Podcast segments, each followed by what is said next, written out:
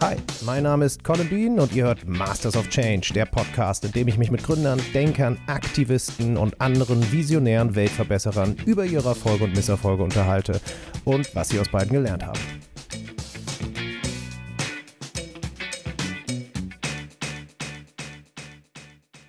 Geld regiert die Welt. Dieser simple Satz veranschaulicht in seiner Einfachheit die Wirkung von Geld und zeigt auch gleich das große Problem auf.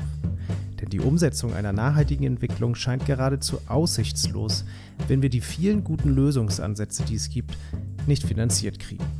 Und hinzu kommt, dass es nicht nur darum geht, ausreichend Geld an die richtigen Stellen zu lenken, sondern auch darum, weniger Geld an den falschen Stellen auszugeben. In Deutschland werden zum Beispiel 50 Milliarden Euro jährlich in umweltschädigende Subventionen gepumpt und weltweit werden allein die fossilen Energien mit rund 400 Milliarden US-Dollar gefördert.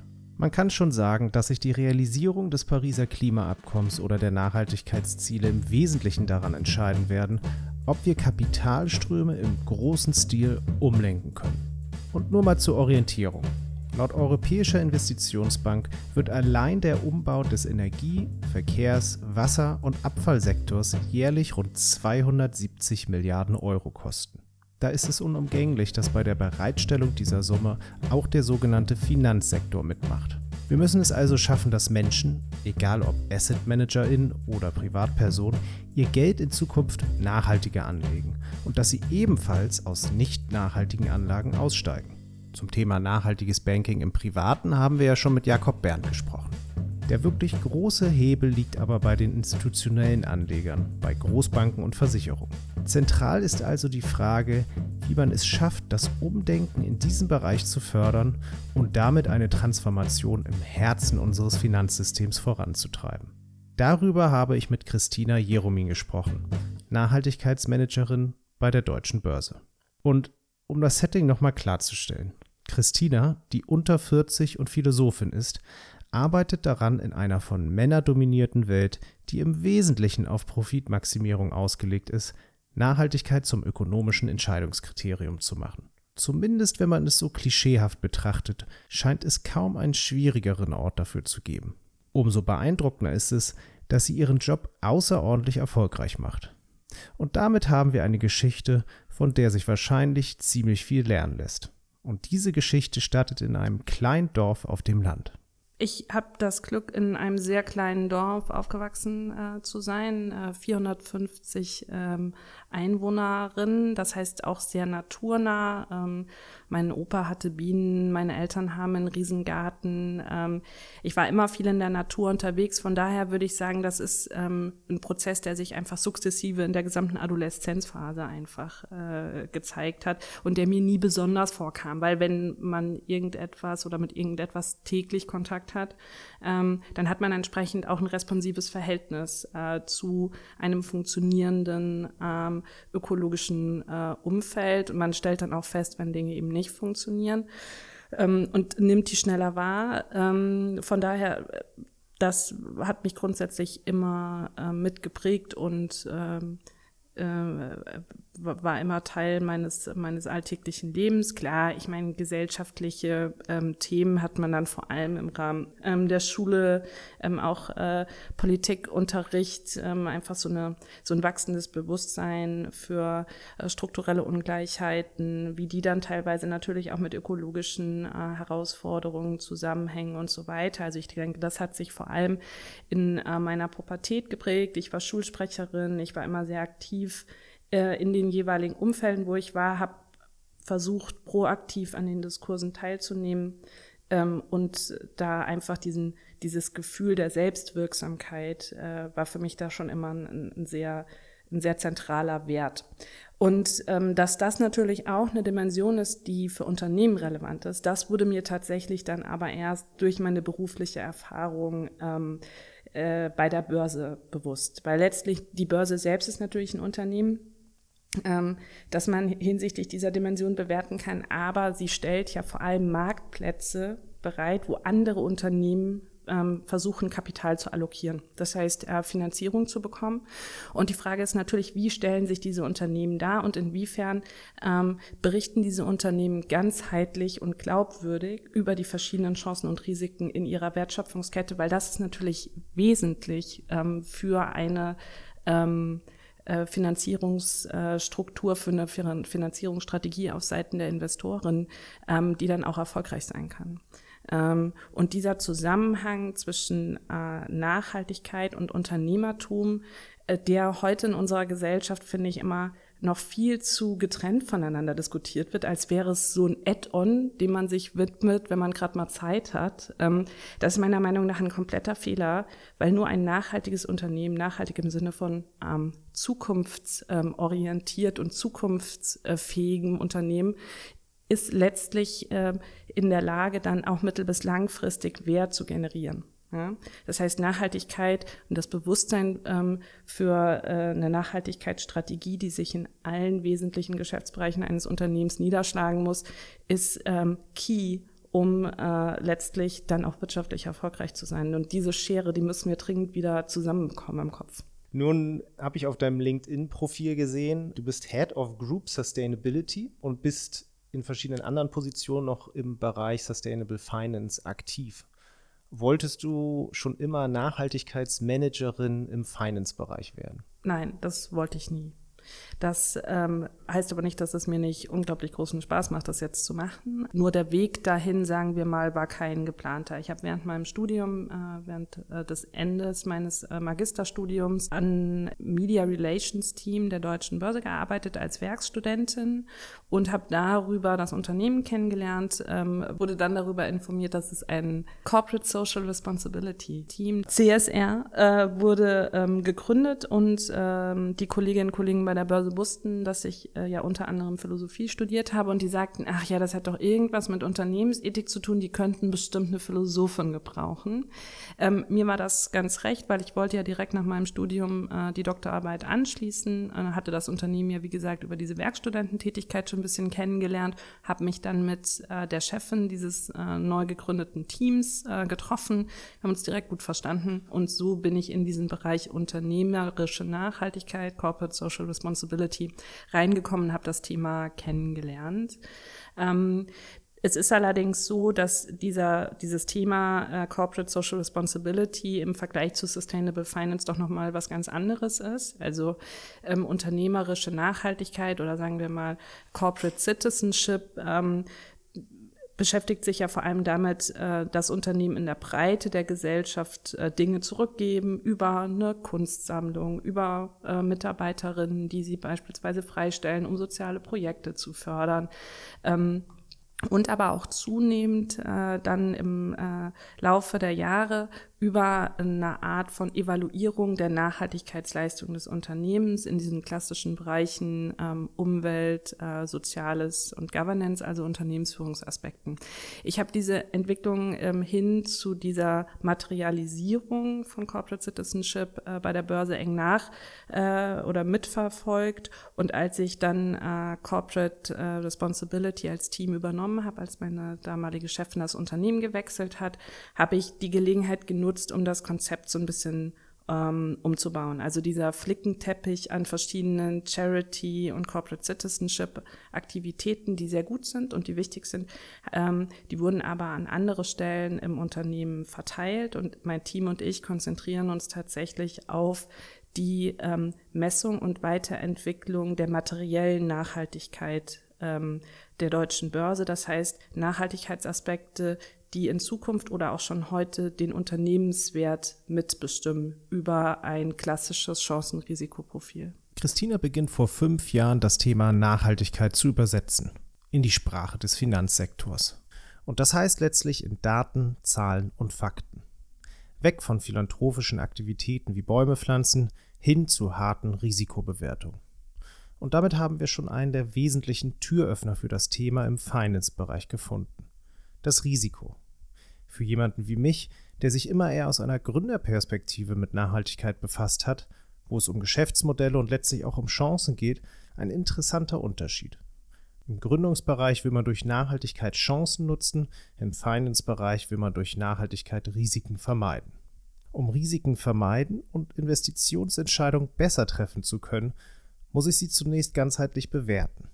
Ein zentrales Medium, was das überhaupt ermöglicht, ist das sogenannte Nachhaltigkeitsreporting, das zunehmend Einfluss auf Investoren hat.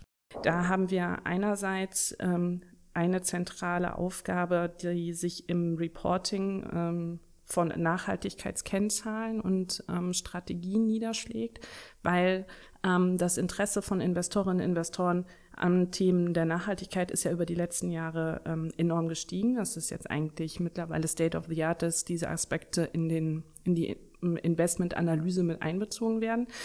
Um das tun zu können, brauchen die Investoren entsprechende Informationen von den Unternehmen.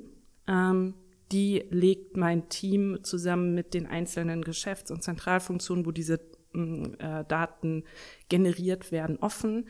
Äh, wir beantworten das oder wir äh, reporten die im Rahmen von diversen Nachhaltigkeitsratings und Rankings und einmal jährlich im Unternehmensbericht. Die Deutsche Börse berichtet integriert. Das heißt, wir haben keinen extra Nachhaltigkeitsbericht, sondern es ist Teil unseres geprüften Lageberichts. Das heißt, auch der Wirtschaftsprüfer schaut da drauf, was wir hier berichten und wie wir uns weiterentwickeln. Das ist oder das Transparenz-Reporting-Thema ist über die letzten Jahre zu einem ungemein äh, Kapazitäten äh, schluckenden Thema geworden. Ich finde das aber sehr wichtig, weil über diesen äh, Transparenzprozess der Markt lernt, welche Aspekte hier denn wirklich wesentlich sind und wie die auch zu berichten sind. Ne? Also am Anfang das sieht man auch bei diesen ganzen Nachhaltigkeitsberichten, war doch sehr viel Storytelling. Ne? Dann äh, machen wir das und dann machen wir das. Das ist ein klassischer Anfang, der ist auch sehr gut, aber Investorinnen können mit diesen Informationen sehr wenig anfangen, weil die lassen sich ganz schlecht kombinieren mit den klassischen Finanzkennzahlen. Das heißt, die Herausforderung besteht darin, ähm, die Berichterstattung zur Nachhaltigkeitsperformance mehr zu standardisieren, indem man sie äh, quantifiziert ne? indem sich tatsächlich an ein ökologisches Engagement, ich sage jetzt auch mal ein Preisschild hängen lässt. Ne?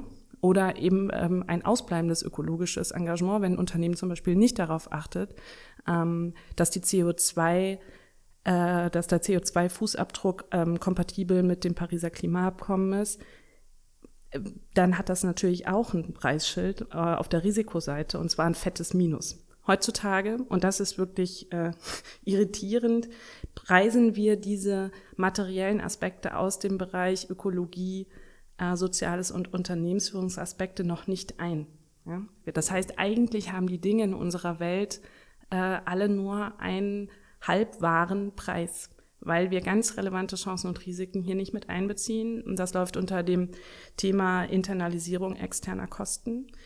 Ähm, und da komme ich eigentlich zu meiner zu einer Dimension in meinen weiteren Rollen. Und das ist das, was Sustainable Finance ähm, im Wesentlichen auch beschreibt, dass wir zu einem Status quo kommen, in dem wir die realen Zahlen von Wertschöpfungsketten auf den Tisch legen können, damit auch letztlich zukunftsfähiges Finanzieren möglich ist. Aktuell fokussiert sich alles viel zu sehr auf die klassischen Finanzkennzahlen, während wir die Aspekte aus dem Bereich Nachhaltigkeit außen vor lassen, weil die ja irgendwie nur was äh, für grüne Müsliesserinnen oder irgendwie Sockenstrecker sind. ähm, tatsächlich schlummern aber in diesen Bereichen ganz enorme Geschäftsrisiken und auch Chancen, also es ist beides. Ähm, aber vor allem die Risiken sind, ähm, äh, sind hier zu beachten, weil mir niemand erklären kann, ähm, wie man über Dauer eine Finanzstabilität generieren und aufrechterhalten möchte, wenn man die Risikoseite ja ähm, nicht ganzheitlich darstellt. Und das läuft unter dem Begriff Sustainable Finance. Da hat sich die Branche in verschiedenen ähm, Akteursstrukturen zusammengeschlossen. Ich bin Geschäftsführerin des Green and Sustainable Finance Clusters Deutschlands. Ähm, da sind verschiedene Akteure aus der Finanzbranche, die zusammen an Lösungsansätzen hinsichtlich der Standardisierung und Quantifizierung von Nachhaltigkeitsleistungen arbeiten, aber auch an anderen Themen. Und auch die Bundesregierung hat im letzten Jahr ähm, einen Sustainable Finance Beirat eingerichtet mit dem Ziel, Deutschland zu einem führenden Sustainable Finance Standort zu machen. Ist ja in der Politik manchmal so, erst passiert jahrelang gar nichts und dann soll man irgendwie führend sein. Wie auch immer, jedenfalls äh, tipptopp Idee. Ich bin äh, stellvertretende Vorsitzende des Beirats und hier werden gerade Empfehlungen für die Bundesregierung erarbeitet, die dann im ersten Quartal 2021 ähm, in einem finalen Bericht auch veröffentlicht werden. Wie läuft es mit der Pole Position Deutschlands im Bereich Sustainable Finance? Ich würde sagen, da ist noch Platz nach oben. Ähm, das ist tatsächlich so, dass wir in Deutschland dieses Thema Sustainable Finance ein bisschen verschlafen haben im Vergleich zu anderen europäischen Mitgliedstaaten wie beispielsweise Belgien, den Niederlanden, Frankreich. Hier haben wir deutlich früher ähm, Implementierung von nachhaltigen Finanzstrukturen gesehen. Jetzt weiß ich nicht genau, woran das liegt. Ich habe allerdings eine zentrale Vermutung, nämlich, dass wir in diesen anderen Staaten, die früher damit angefangen haben, ein größeres Interesse auf politischer Seite gesehen haben. Also in all diesen Staaten ist die Politik sehr stark mit den Anspruchsgruppen aus Finanzbranche, aus Realwirtschaft schon in den Dialog getreten und ähm, haben hier die Entwicklung mit gefördert. Die Bundesregierung ähm, war zu dem Thema ähm, lange eher neutral eingestellt, hat natürlich die Marktinitiativen, die sich gebildet haben und die einzelnen Akteure, die ähm, aufgebaut wurden, ähm, hier entsprechend äh, auch wertgeschätzt und, und das gerne gesehen, hat aber die eigene Rolle äh, nicht wirklich progressiv wahrgenommen. Das ist jetzt über die Einrichtung des Beirats äh, deutlich anders geworden. Man merkt gerade in den ähm, Ministerien, Finanzministerium, Umweltministerium, Wirtschaftsministerium, die die Arbeit des Beirats eng begleiten, hat das Thema an Relevanz gewonnen. Und ich glaube, das ist auch ganz wichtig, um diesen führenden Standort dann letztlich ähm, auch wahr werden zu lassen. Man muss hier aber auch verstehen, führend ist nicht immer zu vergleichen oder ist nicht immer irgendwie das Ergebnis des Gewinnens gegen andere ähm, europäische Mitgliedstaaten. Ich verstehe das eher so, dass wir angemessen an den Herausforderungen, denen sich jetzt der deutsche Wirtschaftsstandort äh, gegenüber sieht, es sind andere als in Frankreich, sind andere als in den Niederlanden,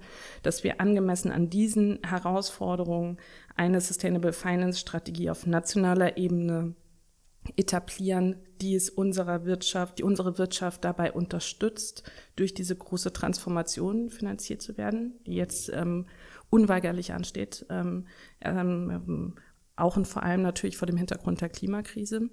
Ähm, und das ist die nationale Perspektive. Und auf der anderen Seite haben wir eine europäische Verantwortung, jetzt auch gerade im Rahmen der EU-Ratspräsidentschaft, ähm, mit den anderen zusammen in Brüssel zu verhandeln, wie soll denn ein europäisches äh, Finanzwesen aussehen? Wie können wir hier gemeinsam mit der Expertise aus den jeweiligen nationalen Diskursen ein System aufbauen, das zukunftsfest ist? Wer als Nachhaltigkeitsmanagerin unterwegs ist, wird wissen, dass ein Großteil des Jobs darin liegt, Überzeugungsarbeit zu leisten. Denn Nachhaltigkeit fordert viele tradierte Denkmuster heraus und bittet zum Umdenken. Und genau das ist die große Schwierigkeit dabei, Veränderungen auszulösen. Denn leicht wird man missverstanden. Zum Beispiel, wenn man Menschen, die ihren Job schon lange und womöglich auch gut machen, sagt, sie sollen ihn jetzt ganz anders erledigen. Gleichzeitig suggeriert man damit auch, dass es falsch war, wie die Dinge bisher gemacht wurden. Kein Wunder also, dass sich dabei häufig Resistenzen aufbauen und einige sich in ihrer gesamten Identität angegriffen fühlen. Doch es kommt ein weiterer Punkt hinzu. Wer Wandel schafft, der verändert die Ordnung in einem System. Und damit geht häufig auch eine Umverteilung von Macht, Einfluss und Sichtbarkeit einher. Wer bislang von einem System profitiert hat, der wird es ungern verändern wollen, schlicht aus der Angst, seine eigene Position zu verschlechtern. Auch Christina spricht über diese beiden Punkte, hat aber gelernt, wie man damit umgehen kann. Stichwort die richtige Sprache sprechen. Also weniger Überzeugungs- als vielmehr Übersetzungsarbeit zu leisten. Ich glaube, es ist oder immer wieder herausfordernd sehe ich das in dem Moment, in dem ich mit den Nachhaltigkeitsthemen komme. Und äh, die Integration dieser Themen in die klassischen Dynamiken des Finanzsystems fordere. Auf der Gegenseite äh, bei meinen Zuhörerinnen und Zuhörern das Gefühl erweckt wird, so wie das aktuell passiert, ist es falsch. Und ich käme jetzt mit einer Art moralischen Keule und sage, das muss jetzt aber hier mit bedacht werden, weil denkt an den Klimawandel, weil denkt an die Menschen Menschenrechte. Und ich glaube, das ist genau der falsche Zugang. Das ist aber meiner Meinung nach das Klassische, was passiert, wenn man ein System äh, modifizieren möchte. Gibt es immer die Akteure, die in diesem System erfolgreich sind, das System stützen und dann Angst vor Veränderungen haben. Und natürlich ist in der Finanzbranche gerade diese, äh, dieses, diese quantitative Brille, das Getriebensein von ähm, Zahlen ähm, und ähm, Datenpunkten ein, ähm, eine enorme Säule des Selbstverständnisses der Branche. Und diese neuen Themen aus dem Bereich Nachhaltigkeit, zum Beispiel Menschenrechte in der Lieferkette, die lassen sich nur sehr, sehr schwer in Zahlen ausdrücken, haben aber natürlich eine enorm numerische Dimension hinsichtlich zum Beispiel eines Reputationsrisikos. Also man kann Unternehmen ja mal untersuchen, denen im Bereich Menschenrechte äh, ein Fehler unterlaufen ist, was das letztlich für finanzielle Auswirkungen auf den unternehmerischen Erfolg hat. Ne? Also deswegen, der Impact ist klar. Es ist heute allerdings äh, noch noch nicht in allen Bereichen klar, wie der standardisiert bemessen werden soll. Und das bringt jetzt, sagen wir mal, den klassischen Vertreter der Finanzbranche, die klassische Vertreterin dazu, im Austausch mit mir nicht selten zu sagen, ja, das sind ja alles nur weiche Themen, wir können dafür keine Verantwortung übernehmen, wir können es ja noch nicht mal berechnen. Und dann muss ich sagen, äh, in einer Zeit, wo wir alle von den Vorteilen und großen Chancen der Digitalisierung sprechen, kann ich mir einfach nicht vorstellen, dass für diese Aspekte es nicht gelingen sollte, eine standardisierte, Operationalisierungsmethode ähm, mit Ziel der Quantifizierung ähm, äh, zu generieren. Und ich bin auch der Meinung, dass die Branche selbst, dass die Finanzbranche selbst hier ein großes Interesse haben muss, dass das vorangetrieben wird, weil letztlich, wie gesagt, arbeiten wir aktuell mit den falschen Zahlen. Ja, wir preisen nicht alles ein, was relevant ist. Wir preisen nicht alle Risiken ein, die Finanzstabilität schädigen können. Und das ist verantwortungslos. Das heißt, es ist eine große Herausforderung auf der einen Seite natürlich nicht zu moralisch zu argumentieren, auch alle Akteure hier mitzunehmen, weil letztlich ist ungemein viel Expertise in der Finanzbranche. Nur der Wille, zur Veränderung und zur Bewegung und sagen wir mal zur Modifizierung des eigenen Systems ist nicht bei allen Akteuren gleich ausgeprägt. Und das ich bin gegen viele Türen, habe gegen viele Türen geklopft, die mir geöffnet wurden und habe sehr viele Chancen auch bekommen. Aber ich muss auch sagen, ähm, bei äh, einigen äh, Türen ist bis heute wurde ich bis heute nicht eingelassen. Und äh, das sind äh, systemische Knotenpunkte, ähm, wo das Thema Nachhaltigkeit nach wie vor ähm, mit zu wenig ähm, Aufmerksamkeit äh, verfolgt wird und zu wenig äh, Bedeutung hat. Und das ist tatsächlich ähm, in meinen Augen absolut verantwortungslos und nicht zukunftsfördernd. Und ähm, ja. Wenn ich jetzt in Klischees denken dürfte, könnte ich mir vorstellen, dass das eine Branche ist, wo es äh, vor allem viele männliche Kolleginnen gibt. Ähm, und mich würde interessieren, ob du das jemals ähm, als Herausforderung wahrgenommen hast. Das ist definitiv so, dass gerade wenn man dann in die oberen Managementbereiche der Branche schaut, äh, die männlichen Kollegen dominieren. Ja. Ähm, das hat, äh, und es ist auch kein Geheimnis, äh, dass es strukturelle Ungerechtigkeiten gibt, äh, wie ungleiche Bezahlung ähm, etc. Es wurde natürlich durch äh, die Quote ähm, einiges an Impulsen auch in den Häusern gesetzt, ähm, dies sagen wir mal, diese, diese strukturelle Ungleichheit ähm, anzugehen und zu bearbeiten. Aber äh, heute ist sie definitiv noch Realität und Fakt. Mir ist es insofern mh, hm, begegnet als das, und grundsätzlich arbeite ich mit Menschen zusammen und nicht mit Frauen oder Männern. Von daher, und sowohl von Frauen oder Männern habe ich tolle Möglichkeiten, Förderung bekommen, als auch äh, es wurden mir Steine in den Weg gelegt. Von daher, ich möchte es nicht äh, ähm, hier kein Schwarz-Weiß-Bild zeichnen. Aber als Frau mit diesem Thema in meinem Alter, unter 40, ohne VWL und BWL-Studium, war es an sehr vielen Punkten anspruchsvoll, mir das mir Gehör zu verschaffen für die Themen. Jetzt ähm, neige ich nicht dazu, sehr leise zu sprechen und kann auch durchaus vehement sein. Das wissen meine Kolleginnen und Kollegen auch. Von daher hat mich das nicht abgeschreckt. aber es waren ähm, herausfordernde Momente, sich hier nicht abkanzeln zu lassen. Christina beschreibt hier gleich zwei Eigenschaften, die immer wieder genannt werden, wenn es darum geht, Nachhaltigkeit in Organisationen oder sogar ganzen Branchen zu integrieren. Ein langer Atem und viel Durchsetzungsvermögen. Diese beiden Punkte zahlen sich am Ende aus, wie Christina mit Hinblick auf die letzten fünf Jahre summiert. Ja, ich glaube insgesamt, äh, wenn ich mir ähm, diese, diese Strukturen rund um das Green and Sustainable Finance Cluster Deutschland anschaue, das ja eine Weiterentwicklung der Accelerating Sustainable Finance Initiative der Börse war. Da haben wir angefangen mit 22 Unterzeichnern der Frankfurter Erklärung. Äh, eine kurze Erklärung, wo die Finanzbranche sich dafür ausspricht, sich äh, den Nachhaltigkeitszielen der Vereinten Nationen zu verschreiben, in den eigenen ähm, Systemdynamiken zu schauen, wo man das Vorantreiben dieser Ziele ähm, ähm, begleiten kann, äh, unterstützen kann.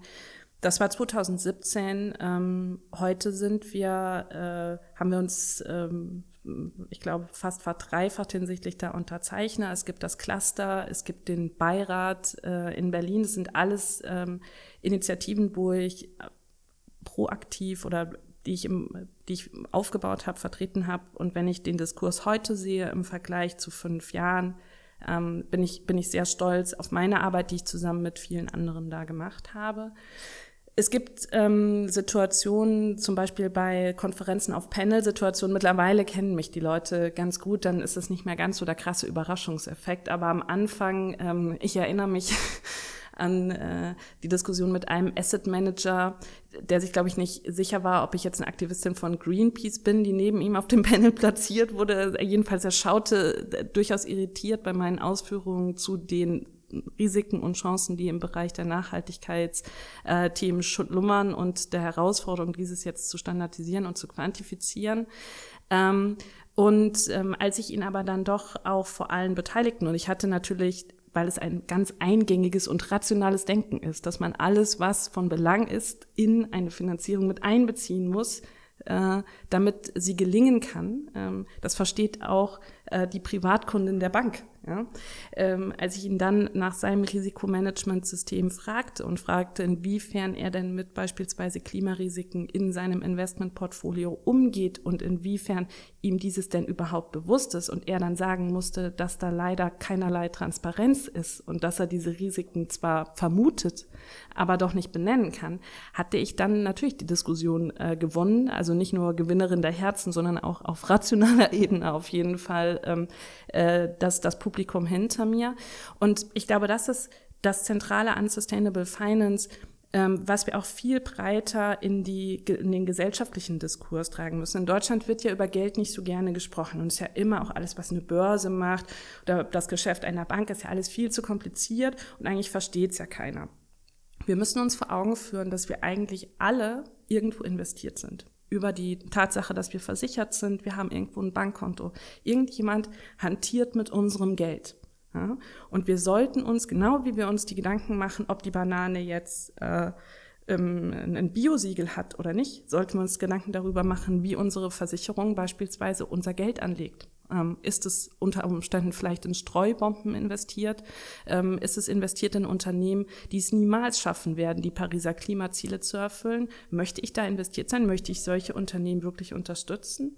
Und das ist letztlich, ähm, es ist genauso einfach in Anführungsstrichen wie im Food- und Fashion-Bereich, sich auch im Finanzbereich als, ähm, sagen wir mal, selbstbestimmte, selbstbewusste äh, Privatkunden aufzustellen und hier die Informationen auch einzuholen. Und in dem Moment, in dem an die Akteure dann aus der, in der Branche, an die Banken, an die Versicherer mehr und mehr auch diese Anfragen gestellt werden, desto mehr muss natürlich dann auch Transparenz in den Häusern generiert werden hinsichtlich äh, des eigenen Aufgestelltseins zu diesen Themen.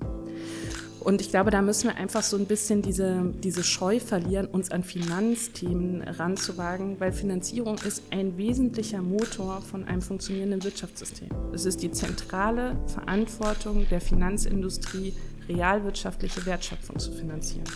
Und wir müssen uns der Tatsache stellen, dass sich realwirtschaftliche Wertschöpfung ähm, in den nächsten Jahren massiv ändern muss. Ja? Also die Art und Weise, wie wir Werte generieren, ist viel zu CO2-intensiv, ist viel zu blind auf dem Auge. Menschenrechtseinhaltung beispielsweise in anderen Ländern, in denen Unternehmen internationale Konzerne produzieren, ähm, ist viel zu anfällig für, sagen wir mal, Täuschungsversuche auf der Unternehmensführungsebene. Es gibt verschiedene Beispiele, die äh, beweisen, dass selbst bei den angeblich transparentesten Konzernen ähm, hier doch einiges im Argen liegt. Ähm, und das sind alles Punkte, die müssen wir ausräumen, um dauerhaft ähm, in einer Art und Weise wirtschaftlich erfolgreich zu sein, die gesellschaftliches Wohlergehen fördert.